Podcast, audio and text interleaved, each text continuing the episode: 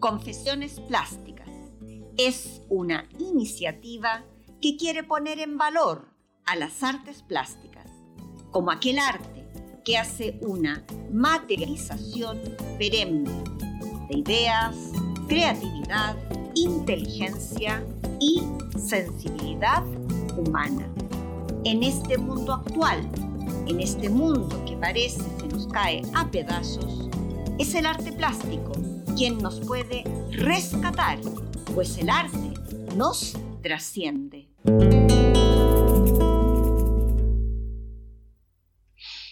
Llueve, llueve y llueve, detrás de los cristales llueve y llueve. Cantó Serrat. Esa canción se me hace patente y presente hoy, pues desde la madrugada no cesa de llover. El agua limpia, el agua baña, el agua debería de sanarnos de tantas penas y pesares. El mundo se observa y se siente revuelto. En todas partes hay bastante caos. Un profesor decapitado en París, luego unas fieles degolladas por un fanático, también en Francia, pateras llenas de refugiados que no dejan de arribar a las costas españolas, Llegan y llegan personas que nadie quiere, que ningún territorio reclama. En Chile se incendian iglesias y además fallece un muchacho en la población La Victoria. Y veo y leo más gente preocupada por la torre de la iglesia incendiada que por el fin de una vida humana. ¿Cuándo se torció tanto en el devenir de un mundo que parecía iba ya hacia una mayor cordura e igualdad. Pero la ilusión asoma tras las votaciones en Chile y los resultados que arrojan un rotundo deseo de borrar lo que dejó escrito, lo que quedó escrito por la dictadura de Augusto Pinochet. Más aún, ahora la victoria de Biden pareciera hacernos soñar que la cordura, la simple cordura, podrá aterrizar nuevamente. Ha de ser la lluvia, que me pone más reflexiva y melancólica que lo habitual, hmm, que ya es bastante. En noviembre, en noviembre de 1987, mi vida había dado un vuelco de página abrupto había pasado de arrancar de naves extraterrestres persecutorias en la isla Teja, de comer arroz con pinito picao, de pelear con un gigante como Víctor Femenías para titularme, había pasado de barrer escombros en un terremoto bestial, había pasado de ir a dar clases al taller de arte infantil de una brasilera medio chiflada, había pasado de todo eso a vagabundear y deambular por las calles de Madrid, entre risas, cafés y la vida vertiginosa de esta ciudad sin igual. Fernando, Cecilia y yo éramos una piña. Aunque los tres veníamos de Latinoamérica, había diferencias sustanciales. Cecilia venía de un México potente y orgulloso, de sus tradiciones y artesanía. Era ella una joven confiada en su futuro, alegre, orgullosa, de expectativas brillantes y un liderazgo nato que asomaba en cada gesto, en cada acción. Fernando venía igualmente de una Colombia colorida, de una artesanía que arrasaba en toda feria internacional. Venía de la cumbia, del vallenato, la alegría y la sazón, pero con penas hondas. Fernando tenía un planteamiento político muy nítido y que a pocas veces dejaba asomar. Fernando tenía una cicatriz que a veces no lograba disimular. Siempre tenía a su mujer y a su hijita en sus conversaciones y pensamientos. A veces se tornaba débil. Y yo pues, ya lo he dicho, venía de haberle visto el rostro a la dictadura, venía de experiencias singulares, poco comunes, que me habían forjado un carácter disciplinado, tenaz, reflexivo y peleón. Así, los tres teníamos vidas muy diferentes. Sin embargo, o quizás por ello mismo, nos apiñamos y nos protegimos para caminar juntos por un Madrid con el que todos alucinábamos. Las clases eran profundamente dinámicas. Teníamos variedad de profesores, jóvenes, más viejos, graciosos, serios, mas todos se unían a la hora del festejo, la juerga y el baile. Con Ceci nos habíamos adaptado bien a las normas de la Charo. No recuerdo por qué razón no teníamos derecho a cocina ni a lavadora. La nevera de esta mártir viuda estaba siempre atiborrada de alimentos y no podíamos guardar nada en ella. Por tanto, Ceci y yo manteníamos nuestras cajas de leche, yogures y poco más en el balconcito que daba a la calle. Total, frío hacía, era noviembre. Tampoco se podía lavar en su lavadora. Eso me llevó a cometer un error garrafal y que mejor dejo en el cajón de los hechos para olvidar.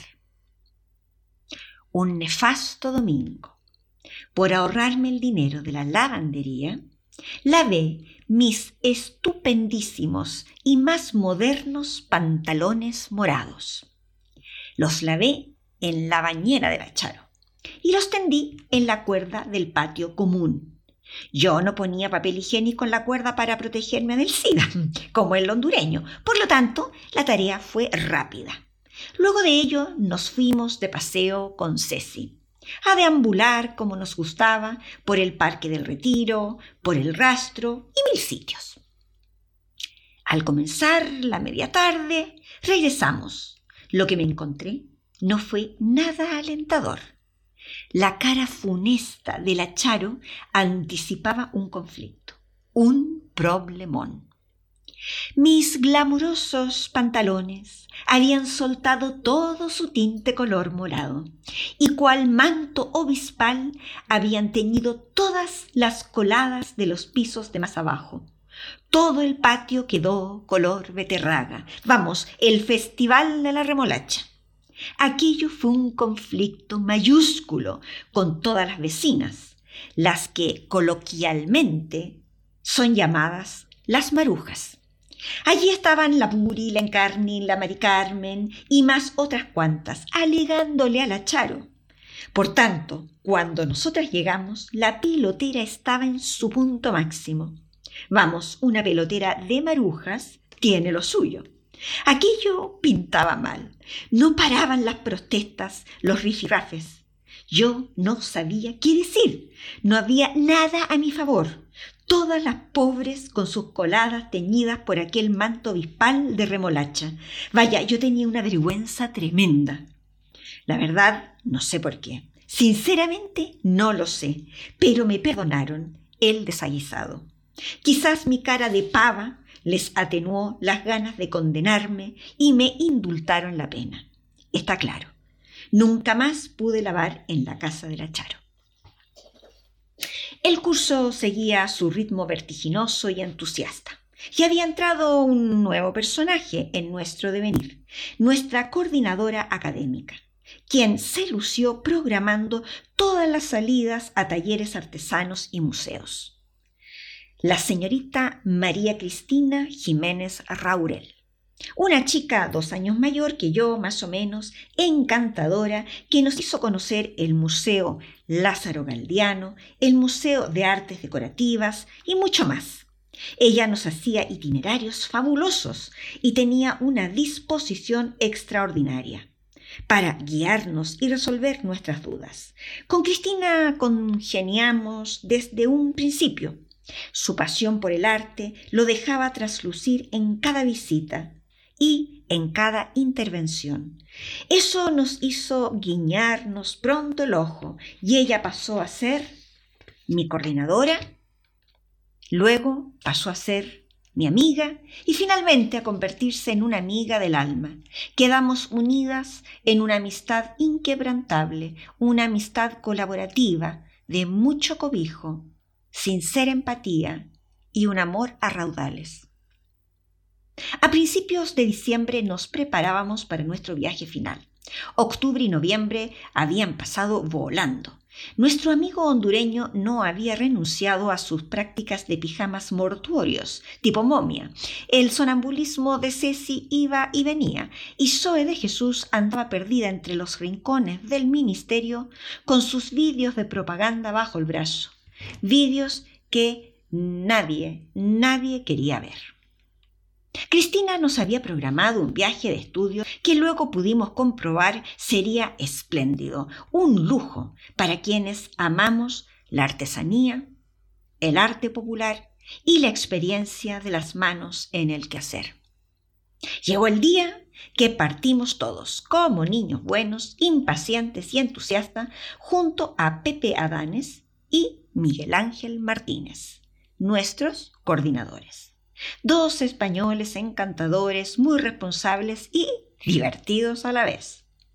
El bus parecía fiesta colegiala, cantos, risas, comistrajos y un musical Fernando, quien cuando ya enfilábamos la carretera tomó un par de castañuelas y se puso al lado del chofer a darnos un concierto sin igual, nada más y nada menos que el concierto de Aranjuez.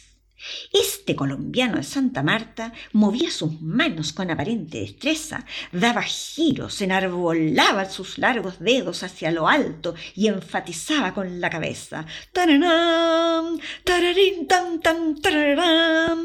Con Cecilia nos dimos cuenta que algo no cuadraba, pero nos quedamos calladitas para no estropear el evento musical. Pepe y Miguel Ángel no paraban de reír, pues nuestros compañeros estaban extasiados y sorprendidos de tan magnífica habilidad de Fernando. Pero llegó el punto en que él mismo no pudo más de risa. Había engañado a nuestras compañeras argentinas y a Silda, la brasilera, más que a nadie, aunque todos medios caímos en un principio. Nuestro improvisado intérprete había comprado una promoción súper cutre, súper mala, en el Parque del Retiro. Cassette de temas interpretados con castañuelas y castañuelas. Él puso el cassette en el bus sin decirle a nadie y comenzó su doblaje imitando la interpretación con cara inspirado. Todos estaban encantados de cómo Fernando había aprendido tan rápido y tan magistralmente a tocar el concierto de Aranjuez con aquel pequeño e impactante instrumento musical de percusión. Aquella fue una chanza memorable. El ministerio, a través del trabajo de Cristina, había programado su viaje final de estudio haciendo escalas para comer en un parador nacional que había en la ruta. Para quien no lo sepa, los paradores nacionales en España son una cadena hotelera pública que gestiona hoteles con restaurantes en lugares que están situados en enclaves de interés histórico, artístico o cultural.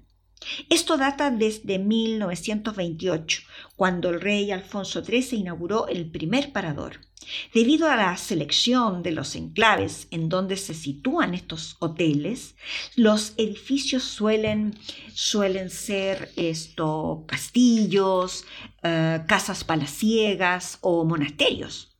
La idea es genial, pues estos espacios recogen la gastronomía tradicional de la zona en donde están ubicados y con las ganancias pues mantienen estos edificios y así se conserva y se da vida al patrimonio arquitectónico español. Bueno, nuestro paso por aquellos paradores fueron apoteósicos, para mí complejos por mi condición de vegetariana, pues además cada panache de verdura era sazonado siempre con grasa de cerdo, o sea, no había por dónde, no había cómo zafar. Sopas castellanas, conejos al ajillo, judiones de la granja, chuletones de Ávila, y como ya era noviembre, pues a sumar turrones, mazapanes y polvorones. en fin, todo aquello se estaba depositando en los cuerpos serranos de este grupo variopinto de latinoamericanos. Nada más llegar a Sevilla, a la bella Sevilla, y dejar nuestros bártulos en el hotel, nos dirigimos hacia la ruta programada. Llegar a Sevilla es sentir un masazo en los sentidos. El Guadalquivir, la Torre del Oro, construida en 1220. El Real Alcázar, este emblemático palacio real de origen árabe, con cerámicas de ensueño, fuentes, jardines y arcos ornamentados que han que ha dado vida a diferentes etapas desde el siglo XI hasta hoy.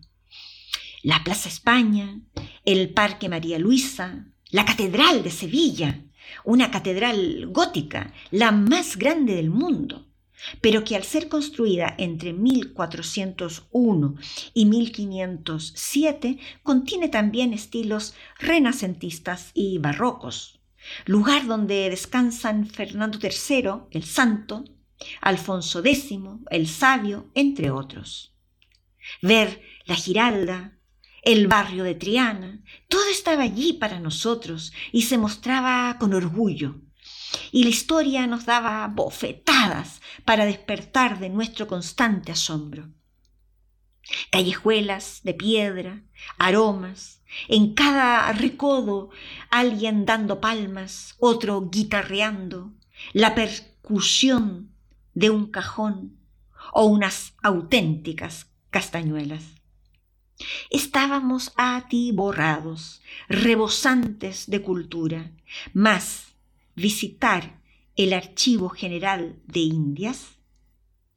Vamos, he de puntualizar que ciertamente todo impactaba, pero el archivo a mí me dejó knockout. Este majestuoso archivo fue creado en 1785 por deseo del rey Carlos III, con el objetivo de centralizar en un solo lugar la documentación referente a la administración de los territorios ultramarinos españoles. Es un edificio de una arquitectura majestuosa, apabullante. Se conservan 43 mil legajos con 80 millones de páginas y 8 mil mapas y dibujos. Y ese mismo año en que yo lo visitaba, en 1987, fue declarado Patrimonio de la Humanidad por la UNESCO, junto con la Catedral y el Real Alcázar. Fue en octubre de 1785 cuando empiezan a llegar los primeros documentos, hasta convertir el archivo en el principal depósito documental para el estudio de la administración española del llamado Nuevo Mundo y Filipinas.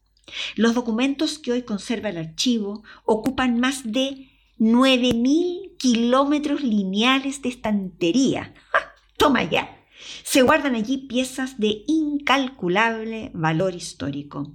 Textos firmados por Cristóbal Colón, Fernando de Magallanes, Vasco Núñez de Balboa, Hernán Cortés o Francisco Pizarro. Es decir, que asomar y fisgonear la historia política, económica, la historia social, la mentalidad de la iglesia, todo, todo estaba allí ante mis asombrados ojos veinteañeros. Vi documentos, vi la caligrafía, pude leer a trozos, pues el corazón me daba brincos y la razón me daba a entender el valor de la historia, el valor que se presentaba allí, sin pudores, y sin mentiras. El aroma a jazmines y azares estaba por doquier. Caminábamos por las callejuelas sevillanas. En cualquier esquina volvía a rajear una guitarra y alguna muchacha cantaba por soleares. Me sentía enamorada de la vida, de la arquitectura, artes, naturaleza. Me embriagaban sin cesar. Todo era belleza. La Plaza España, que está junto al Parque María Luisa, fue construida entre 1914 y 1929 como el edificio de mayor envergadura de la Exposición Iberoamericana de 1929. Esta plaza nos recibió con un día espléndido que nos permitió pasear a nuestras anchas. Este es un espacio de enormes dimensiones, es 170 metros de diámetro, nada más, y simboliza el abrazo entre España y América. Es una construcción hermosa, hermosísima, de, ladrillo visto, y posee una amplia decoración en cerámica. Los artesonados de sus techos son sostenidos por columnas de mármol que me dejaron aturdida. Paseábamos e intentábamos internalizar todo lo visto, pues era tanto que ya el ojo no era capaz de registrar tanta historia y tanta belleza.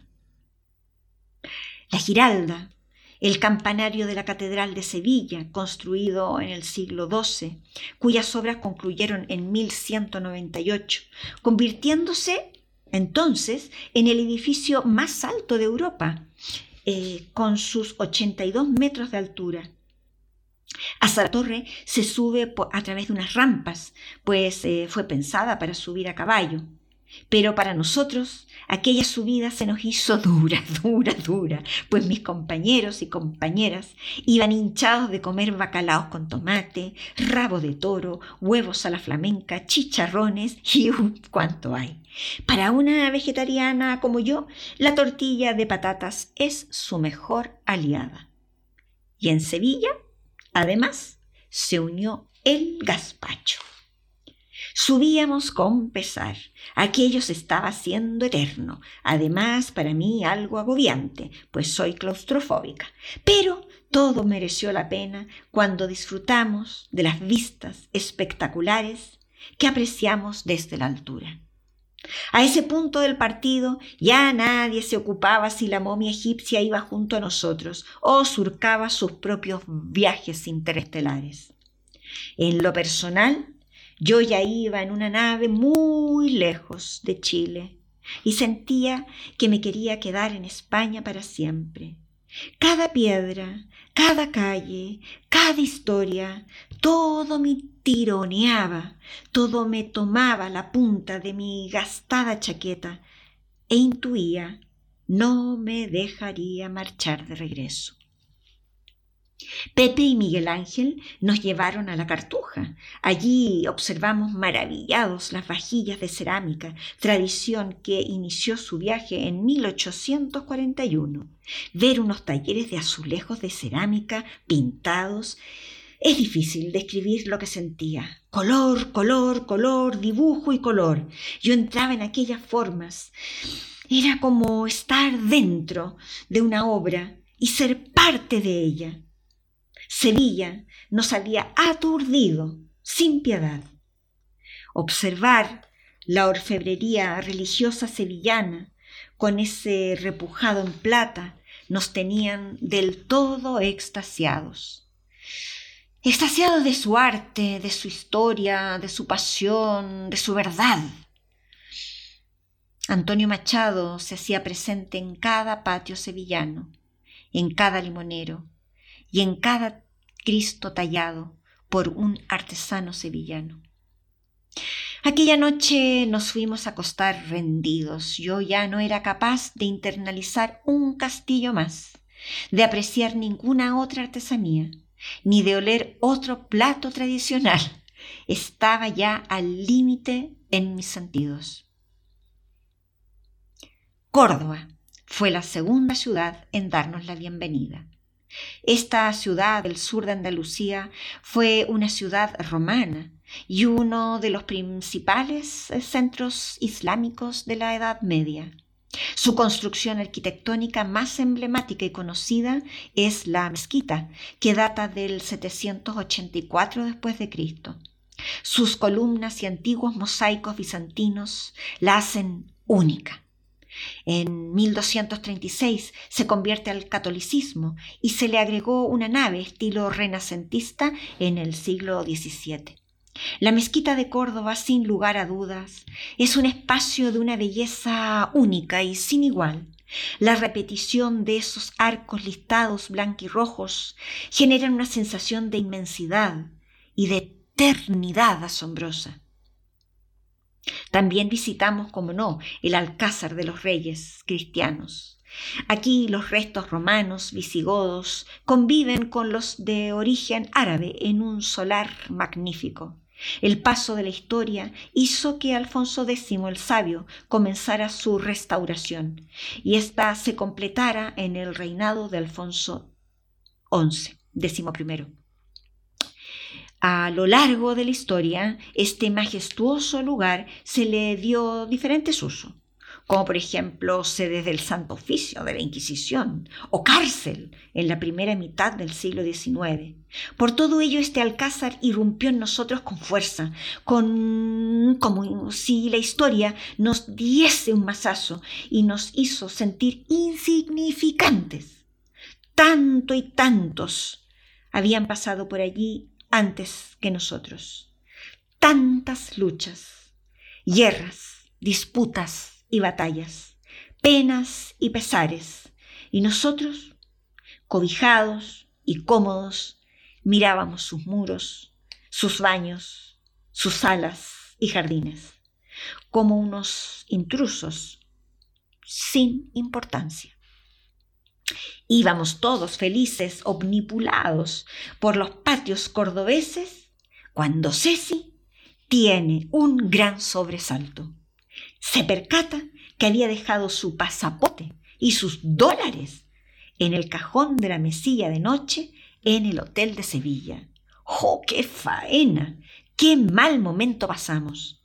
Se hizo una llamada al hotel y Ceci partió en tren en búsqueda de su documento y su dinero. La pobre se perdió toda la visita de aquella tarde. Fue y volvió en tren de Córdoba a Sevilla en un pispás. Afortunadamente, recuperó todas sus vitales pertenencias.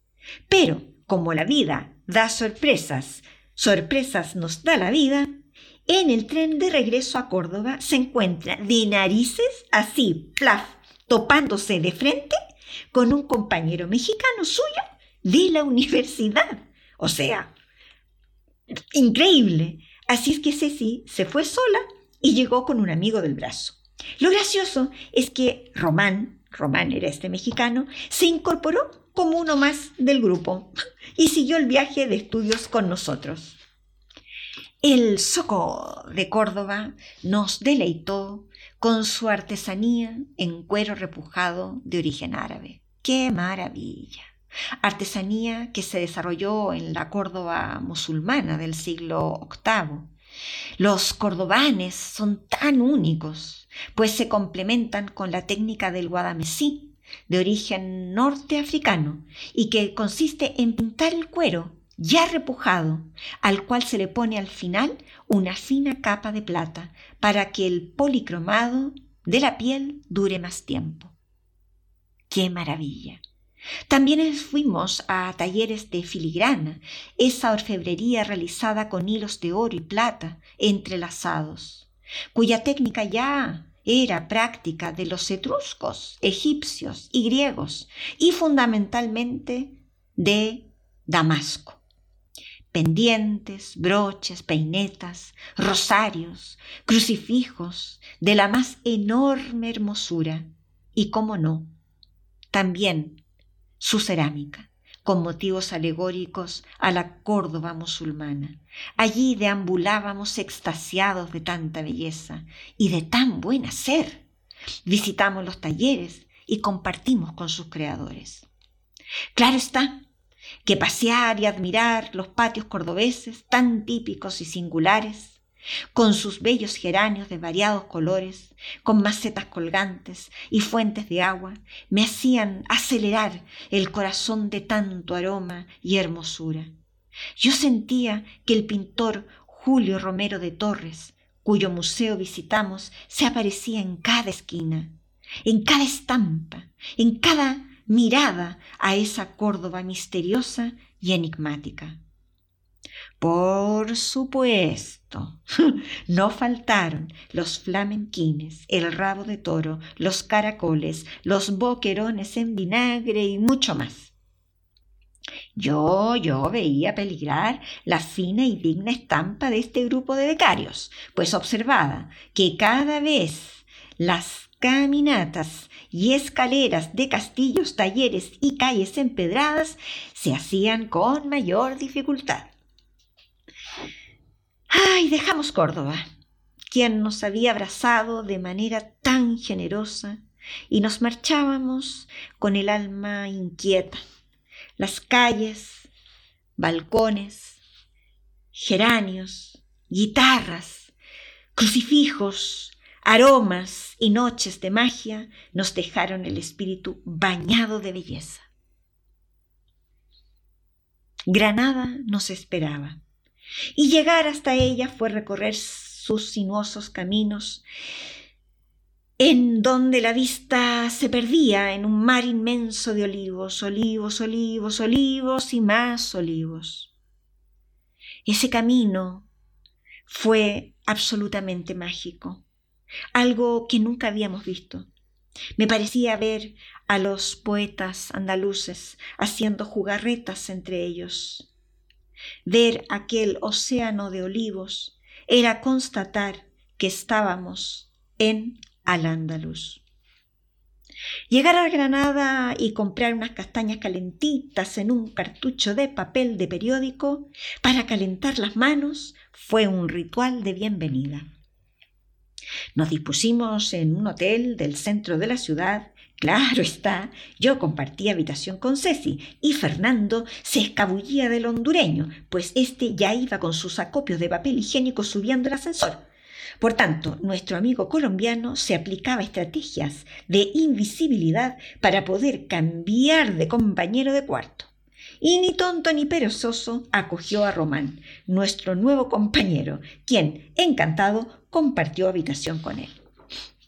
Llegar hasta la capital,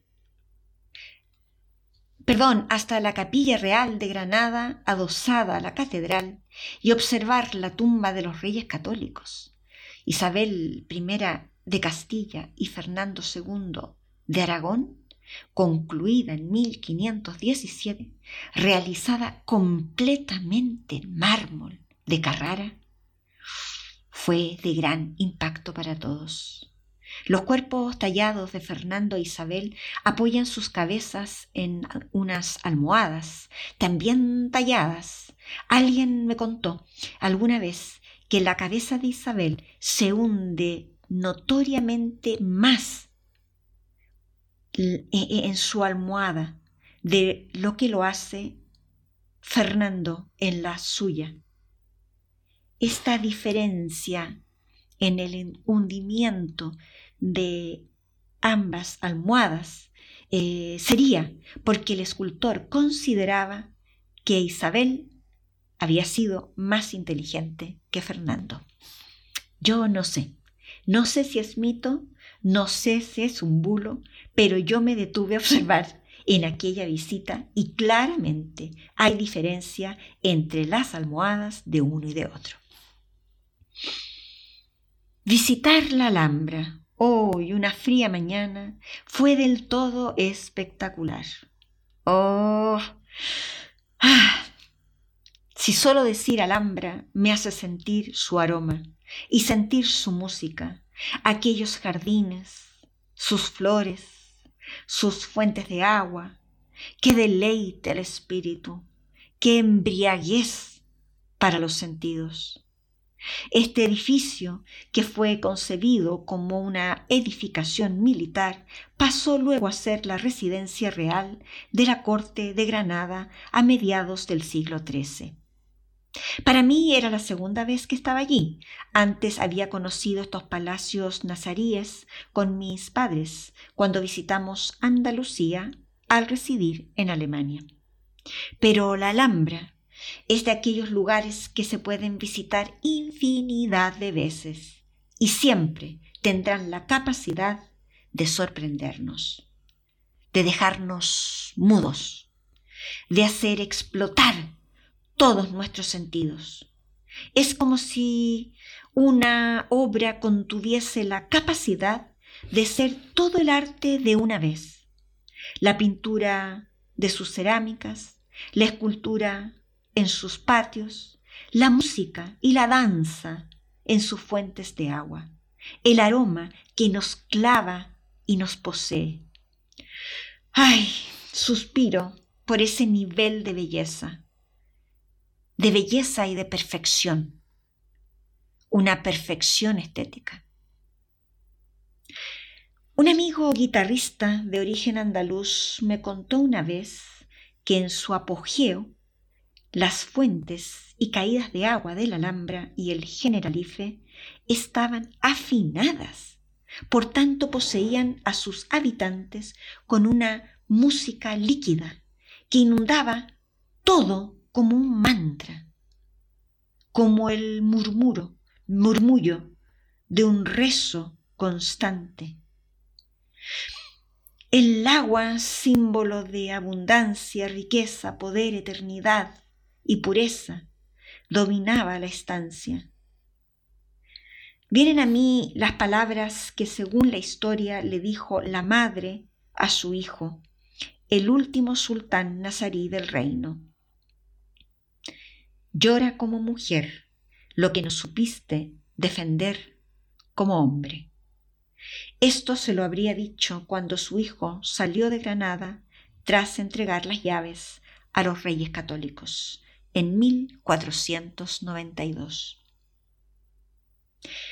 Esas palabras me las mencionó por primera vez mi papá cuando visitamos este magnífico lugar en aquel viaje de 1975. Y siempre me han impactado.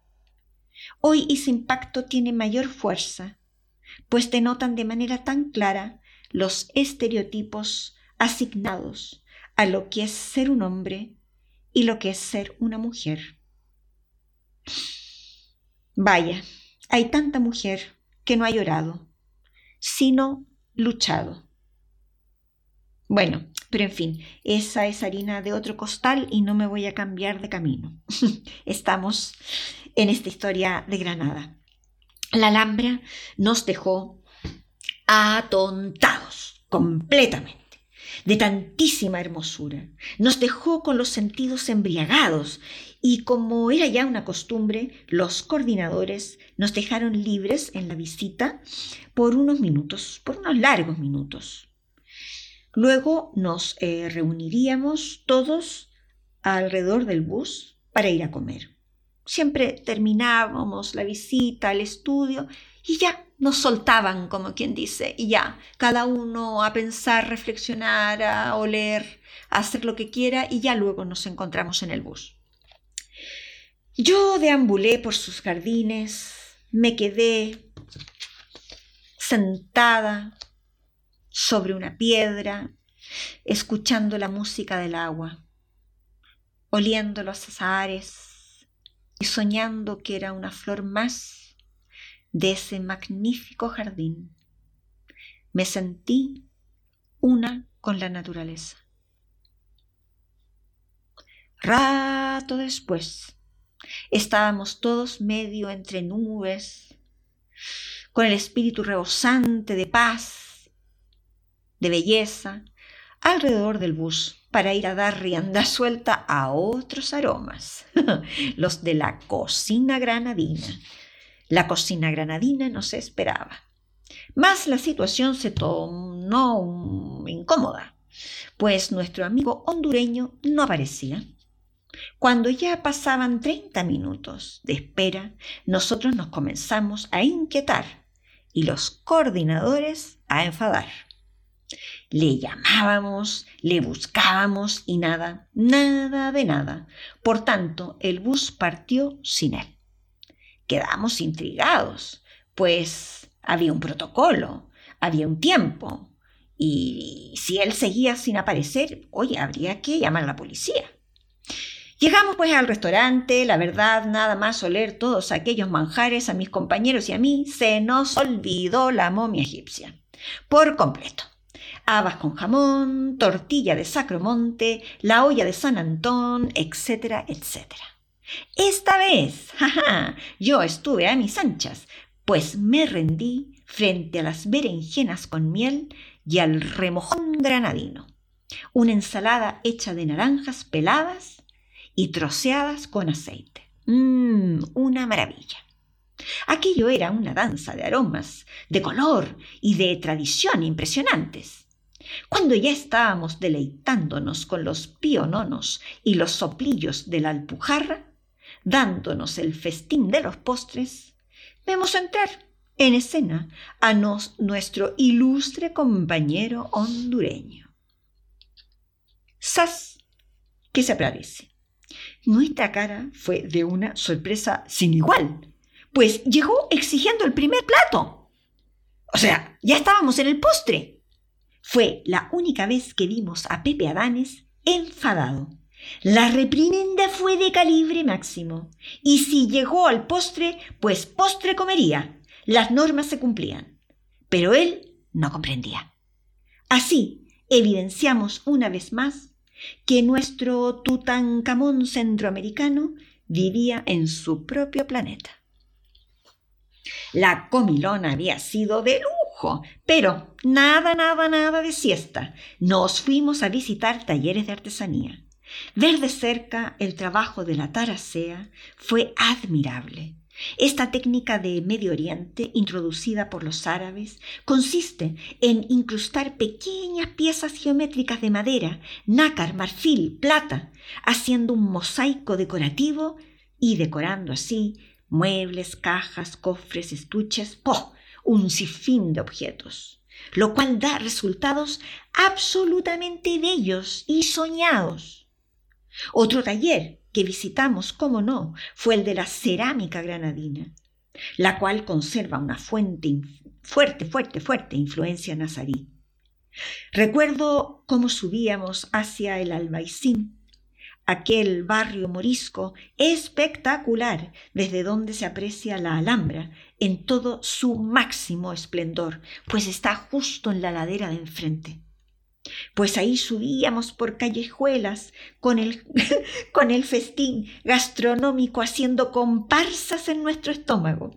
Qué dificultad más grande, Dios mío, pero merecía la pena ver la más típica cerámica, la cerámica fajalausa, con sus tonos verdes, azules, que decoran jarras, platos, azulejos, y que comúnmente lleva el diseño de una granada incorporado entre un sueño post-agasajo gastronómico veíamos las manos diestras de los, en los tornos, o bien otras pintando las piezas. Cada artesano tenía su experticia. Realmente era todo de una belleza sin igual.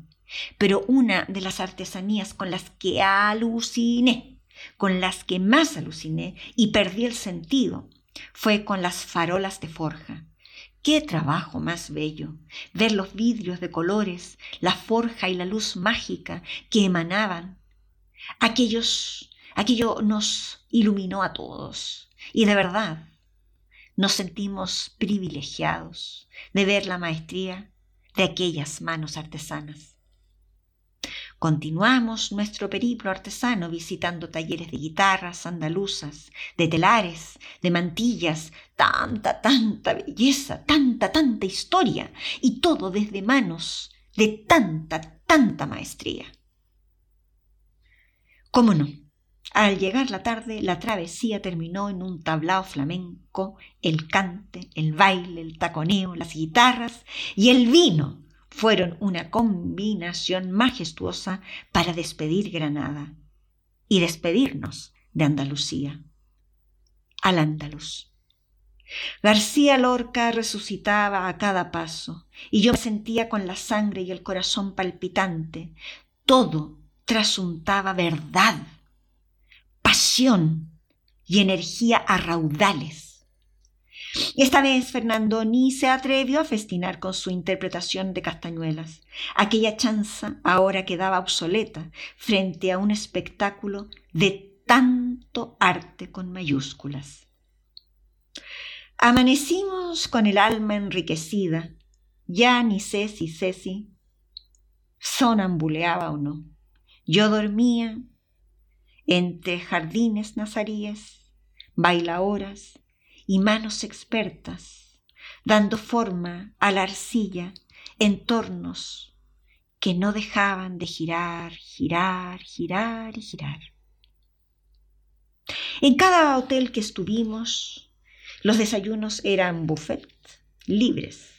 Aquí mis compañeros comían como si no hubiese un mañana. Tostadas con aceite, tomate, tostadas con paté, huevos con jamón, tortillas, picatoste, torrijas, más tazas y tazas y tazas de chocolates con churro. Yo, como siempre, parecía de otro mundo, comiendo mi yogur con muesli y café con leche con una tostada, con mantequilla y mermelada. La verdad es que yo era absurda, completamente absurda. Así, con los cinturones dando de sí, Granada y Sierra Nevada quedaban atrás. Parecía que García Lorca estaba en cada recodo de aquellos campos. Verde que te quiero verde, verde viento, verdes ramas, el barco sobre la mar y el caballo en la montaña. todo era tan intenso, tan majestuoso, con tanta verdad. Con el corazón palpitante, despedíamos este viaje tan extraordinario. Todos nos fuimos pronto a la cama. Ceci y yo dormíamos profundamente. Era la última noche después de este magnífico tablao. Yo andaba en algún mundo onírico de cerámica, jazmines, guitarras y cante, cuanto siento. Vaya, pensé que aquel sonido provenía de mi propio espacio sideral. Pero no, vuelvo a sentir de manera más enérgica aún Abrí los ojos y Ceci estaba profunda. Ahí me doy cuenta que los golpes venían de la puerta de la habitación.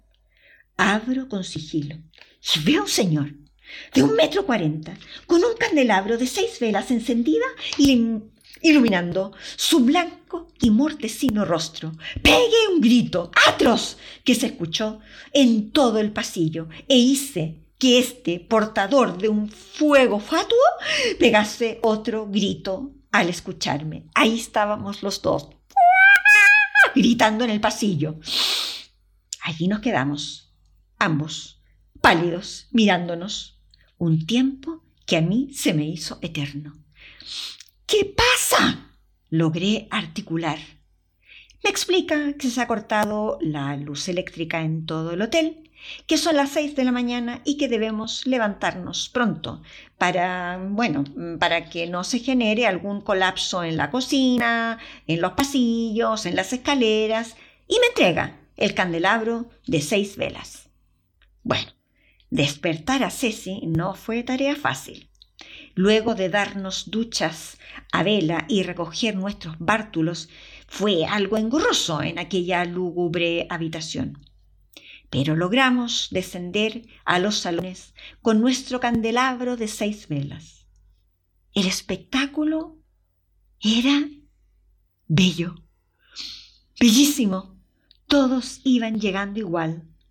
Aquello era digno de una despedida de, de Andalucía. Todos, de sus habitaciones, habían salido con sus candelabros de seis velas y todos veníamos descendiendo las escaleras del hotel para darnos el desayuno de despedida.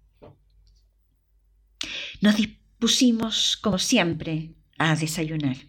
Ceci, las argentinas, Fernando y yo.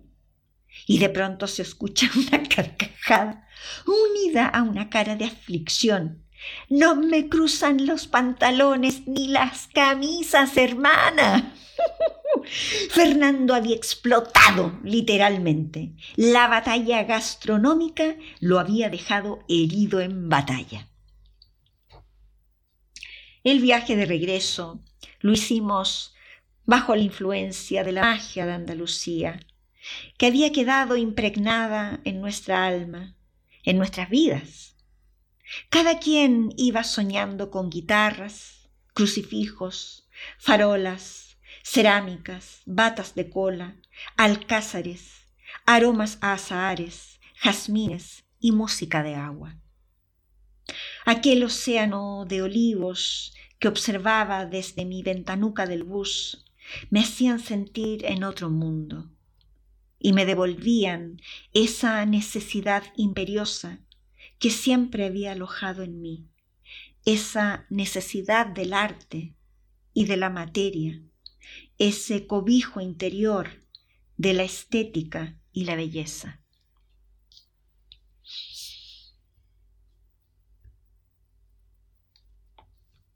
Para este capítulo de Confesiones Plásticas, hemos elegido una obra de mi autoría llamada Jesús de la Agonía. Esta obra es una traslación del lenguaje del poema de Antonio Machado, La Saeta, hecha canción por John Manuel Serrat.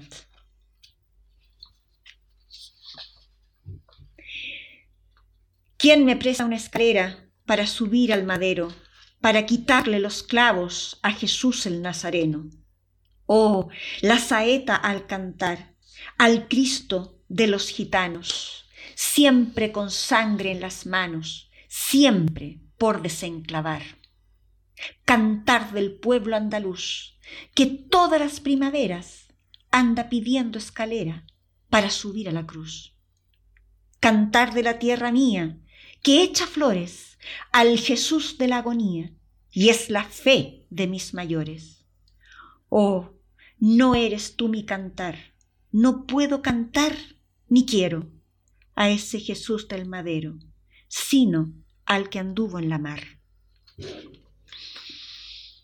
Esta obra, humildemente, la he trasladado desde el poema y luego desde la canción, y se nos presenta en un formato de grandes dimensiones, que está dominado por la fuerza de un trazo vertiginoso, otorgando muchos quiebres y quebrantos a la composición.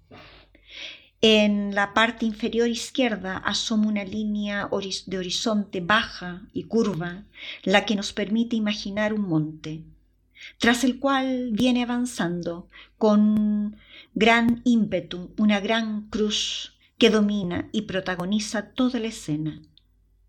Todo sobre la línea de horizonte es trazo diagonal, todo es velocidad, todo es tormenta que no cesa.